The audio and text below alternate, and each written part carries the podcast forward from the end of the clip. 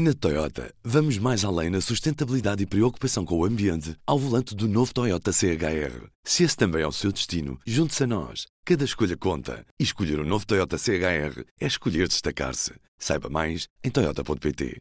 Do Jornal Público, este é o Soundbite. Ruben Martins. Viva Helena Pereira! Viva! Está aberto o Congresso do Partido Socialista. A abertura coube a Marta Temido, mas o discurso da noite foi, obviamente, o do Primeiro-Ministro António Costa, antigo Secretário-Geral do PS. Juntos ganhamos todas as eleições nacionais que travamos desde que constituímos governo.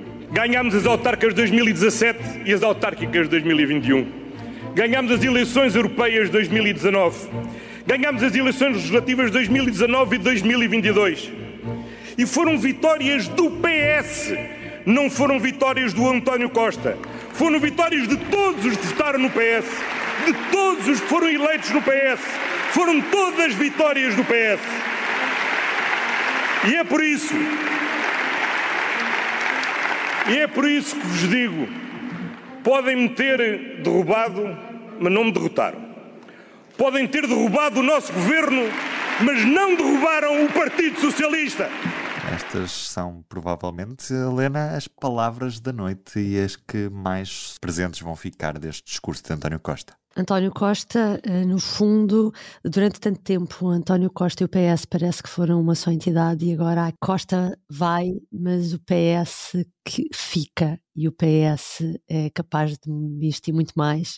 E eu acho que o esforço do, deste discurso de António Costa foi precisamente esse: é qual é que foi o, o, foco do discurso de Costa é dizer que há um PS capaz de ganhar as eleições sem ele, coisa que há tão pouco tempo atrás ninguém achava que, que, que, se, que se, assistiria de, de repente a este momento. Possível, não é? não é? Exatamente. Uh, e esta passagem do testemunho de António Costa para Pedro Nuno uh, foi isso. Uh, foi até para tranquilizar não só os militantes, mas como o país.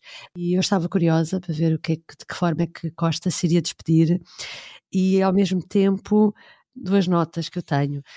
Costa uh, uh, inaugura uma, tenta inaugurar uma espécie de novo slogan para ver se pega para os próximos tempos, que é a ideia do se há problemas, para isso é que está cá o PS, que é para resolver os problemas. E só o PS faz melhor do que o PS. Exatamente, é que é para contrariar completamente, isto é a antítese da ideia de que cada vez que o PS está no governo, uh, pede ajuda externa ou perde dinheiro e é despesista e, e enfim, essa, esse discurso todo sobre as contas públicas.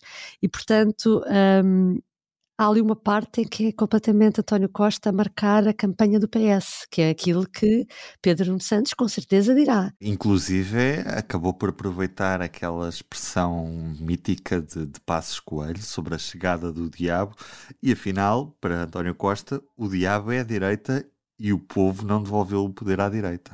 Exato, eu acho que esta, quando ouvi isso, esta campanha vai ser muito, vai repetir muitas coisas de 2015 Uh, vai ser uma reedição, porque o PS vai, vai usar sempre isso como para assustar o eleitorado. E, e vamos continuar, vamos continuar a ter, a ter a história do diabo. Com o discurso desta noite, parece que António Costa vai conseguir retirar-se a partir de dia 15, ou seja, daqui a hum, cerca de daqui a 10 dias, ou pelo contrário, vamos ter mesmo essa liderança bicéfala até António Costa deixar o cargo de Primeiro-Ministro já depois das eleições legislativas? Eu acho que o risco é grande, porque ele vai continuar Primeiro-Ministro até a tomada de posse do novo governo, que será em abril. Portanto, mesmo que não queira. Uh, não, uh, que não haja problemas, o risco de existirem problemas como o que aconteceu esta semana com o CTT e a forma desencontrada uh, ou, a forma demorada como os dois uh, uh, o tempo que os dois demoraram a encontrar uma forma concertada de responder e que enfraqueceu mais o novo líder do que o velho líder. Quer dizer, ainda é muito tempo e não, se, não sabe o que é que pode acontecer. Portanto, o risco é muito grande, sim. Para terminar, Helena Pereira, surpreendeu-te o facto de António Costa não ter eh, deixado assim particulares elogios a Pedro Nuno Santos? Foi, foi, foi muito significativo, porque se me perguntares assim, o que é que, dessa passagem de testemunho, uh, o que é que António Costa disse sobre Pedro Nuno Santos? E eu diria-te, bom, que, Pedro António, o que António Costa disse foi que nasceu em 1977, depois da Revolução de, do 25 de Abril, e que será o primeiro-ministro Uh, o primeiro primeiro-ministro nascido depois da Revolução. Do, do 25 de Abril. E que uh, o PS está muito bem entregue, mas que o próprio PS já é um partido das contas certas e já fez esse caminho, independentemente de Pedro Nuno. Portanto, no fundo, é isto é uma máquina que já está a andar e toma lá o. o não é o leme, porque o leme é dos navios, toma lá uh, o comando que isto vai, segue o seu caminho, uh, contigo ou com qualquer, qualquer, outra pessoa. Quase que era, quase que, que, diria que. Tu queres ver que António Costa deixou o PS em piloto automático até estas legislativas?